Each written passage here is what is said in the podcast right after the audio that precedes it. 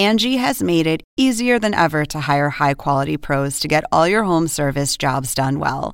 Just bring them your project online or with the Angie app, answer a few questions, and Angie will connect you with local pros who match your specific needs. Or book a service instantly at an upfront price. So join the millions of homeowners who use Angie to care for their homes and get your next home service job done well. Download the free Angie mobile app today or visit Angie.com. That's A N G I.com. Cuando miles de migrantes se encuentran en Belarus intentando entrar en Polonia, pero no tienen a dónde ir. Cuando en la Unión Europea se acusa a Belarus de terrorismo de Estado, de utilizar a migrantes como armas, de tráfico de seres humanos, se cree que esta crisis puede tener unas amplificaciones estratégicas que vayan bastante más allá de esta frontera entre Belarus y Polonia. The Lukashenko regime, I believe, um, is um, engaged in very troubling Saludos, les habla José Levi en un nuevo podcast de CNN, Desafíos Globales. Son eh, cerca de 2.000 los eh, migrantes que se encuentran todavía en el interior de Belarus intentando entrar en Polonia. Se trata de familias enteras, hombres, mujeres, niños, bebés, que se tienen que enfrentar a veces a temperaturas gélidas de la noche. También se encuentran aparentemente sin la posibilidad de regresar al interior de Belarus. Todo esto en la Agencia de las Naciones Unidas para Refugiados aseguran que puede llevar a una verdadera catástrofe cuando escasean alimentos, escasean agua potable también hay personas que ya han perdido la vida. Hay quienes, por ejemplo, intentan regresar a Belarus, pero se encuentran sin esa capacidad. A veces son golpeados en uno y en el otro lado de la frontera. because of cold and uh, her baby sick. Her eyes have problem. Always out water her baby because she not can sleep. She crying because of that. Todo esto en una realidad imposible.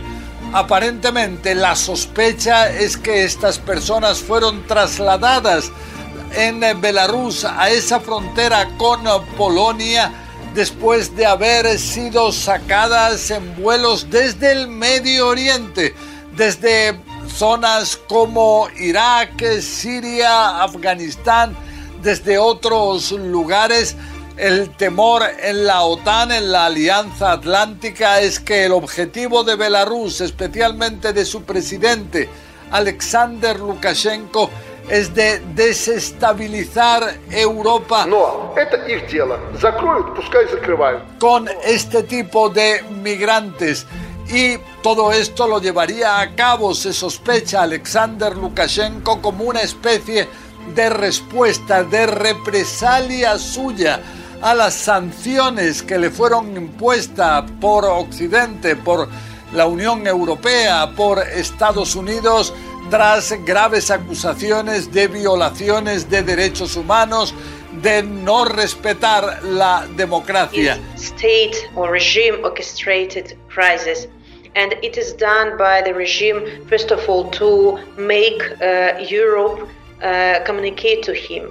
He um, is not recognized as legitimate leader after fraudulent elections, but he needs this recognition. Ahora, después de esta crisis, también se teme que de nuevo vuelva a haber sanciones por parte de Estados Unidos y la Unión Europea y entonces Alexander Lukashenko vuelve a amenazar con sanciones también de su parte, por ejemplo, el cortar el gasoducto, que es una fuente muy importante para la energía en el norte de Europa. También amenaza con cerrar las fronteras.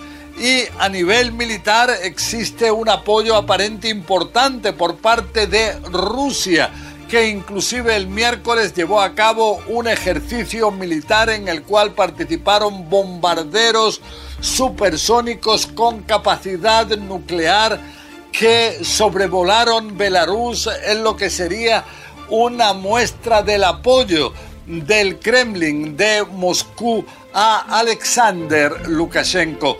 Una situación peligrosa hasta el punto de que otros países también pertenecientes a la Unión Europea, no solo Polonia, también Lituania, Letonia, están alerta ante la posibilidad de que también este flujo de migrantes desde Belarus pueda llegar a sus países en Ucrania.